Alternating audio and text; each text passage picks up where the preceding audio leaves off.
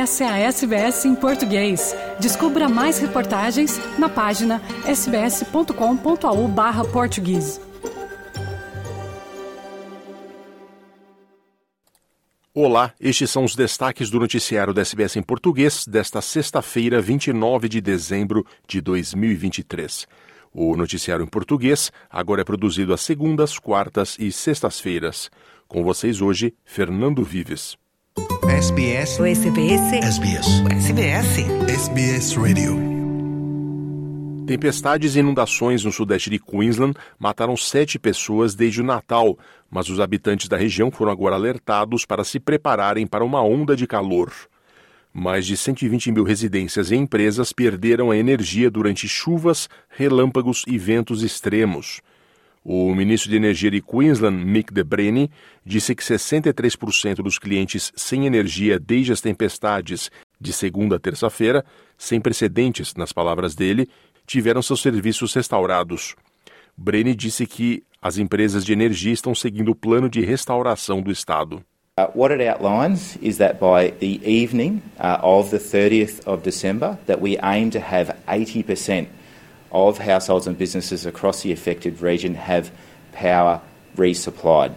Uh, that by the end of New Year's Eve, so by the end of the 31st uh, of December this year, uh, we aim to have 90% of power resupplied. Enquanto isso, o ministro federal de Gestão de Desastres e Emergências, Murray Watt, disse que os residentes deveriam estar atentos aos avisos sobre a onda de calor. We're only just beginning summer. Uh, we're likely to see other extreme weather over the coming weeks and months, so please stay across those warnings because it could just save your life.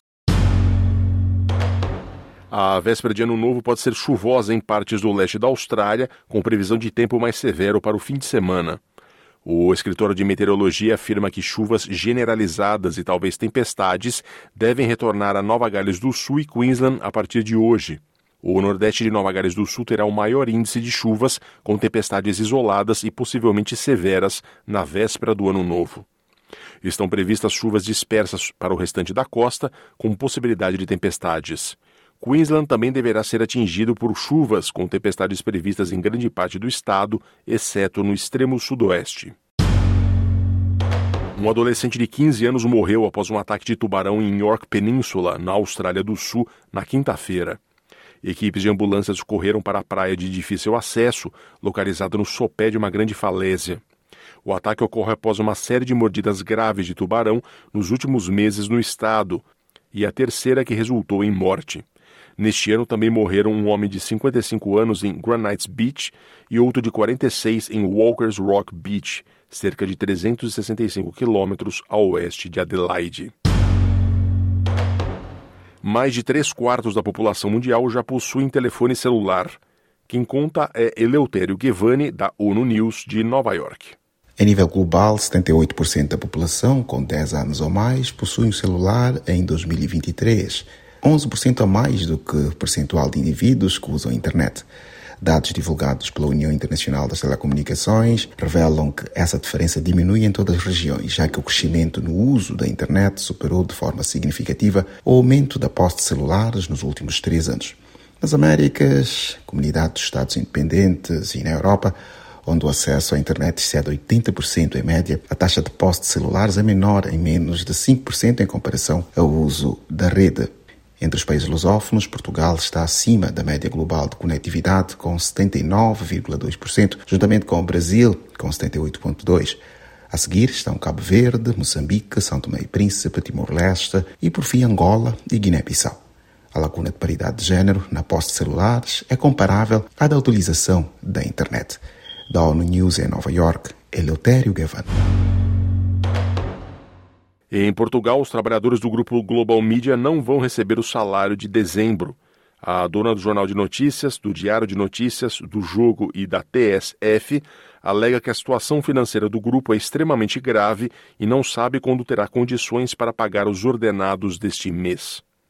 A situação do conglomerado de imprensa português deixou o governo do país perplexo. Quem conta é João Couraceiro, da Antena 1.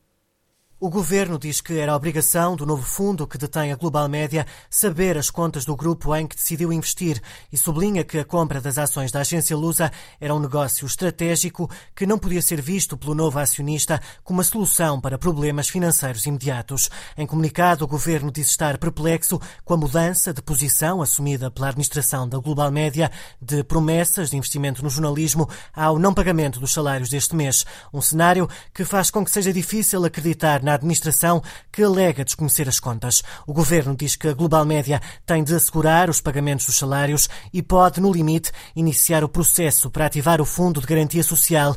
Ele é acionado em situações de insolvência ou de grandes dificuldades económicas. O governo afirma estar preocupado com o ambiente de instabilidade que traz riscos sérios para a democracia e enviou uma carta à entidade reguladora para a comunicação social com o objetivo de perceber as consequências da crise no grupo para o pluralismo da informação informação em Portugal. No Brasil, o presidente Lula sancionou a nova lei dos agrotóxicos com 14 vetos. A lei foi aprovada no Senado em setembro. Para uma especialista, o veto presidencial retirou trechos problemáticos, mas outros ainda permanecem. Quem conta é o repórter Nelson Lim, da Rádio Nacional de São Paulo. A nova lei dos agrotóxicos, aprovada no Senado Federal no fim de novembro, foi sancionada com 14 vetos pelo presidente Lula. Foram vetados trechos que colocavam como atribuição exclusiva do Ministério da Agricultura a análise dos agrotóxicos, mantendo o modelo regulatório tripartite, com a saúde, meio ambiente e agricultura deliberando sobre o controle e registro de agrotóxicos. Outro trecho vetado foi um artigo que permitiria reaproveitamento de embalagens de agrotóxicos, o que poderia causar desinformação informação aos consumidores. Para Jaqueline Pivato, da campanha contra os agrotóxicos, apesar de terem sido retirados trechos problemáticos da lei, ainda permanecem alguns itens preocupantes do texto aprovado no Senado. É a coordenação do Ministério da Agricultura sobre todos os processos, deixando a Anvisa e o IBAMA com papel secundário na regulação de agrotóxicos no Brasil, exceto nos casos de reavaliação e alteração, a retirada dos critérios proibitivos, câncer, mutagênese, desregulação hormonal, má formação fetal, por padrões internacionais sobre os quais o país não tem controle, a produção de agrotóxicos sem registro voltado para exportação, que é o artigo 17. Jaqueline adiantou que a campanha vai entrar com ação de inconstitucionalidade no Supremo Tribunal Federal para tentar derrubar a lei.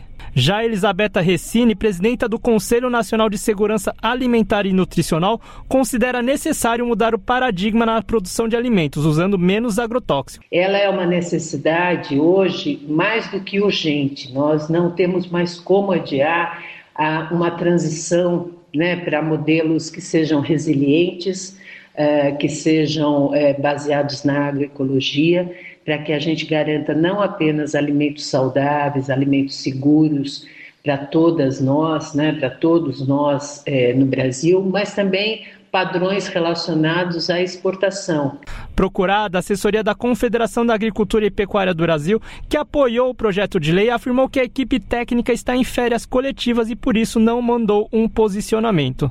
Mesmo com a sanção, cabe agora ao Congresso analisar os vetos presidenciais, o que deve ocorrer no ano que vem. Com produção de Beatriz Evaristo, da Rádio Nacional em São Paulo, Nelson Lim.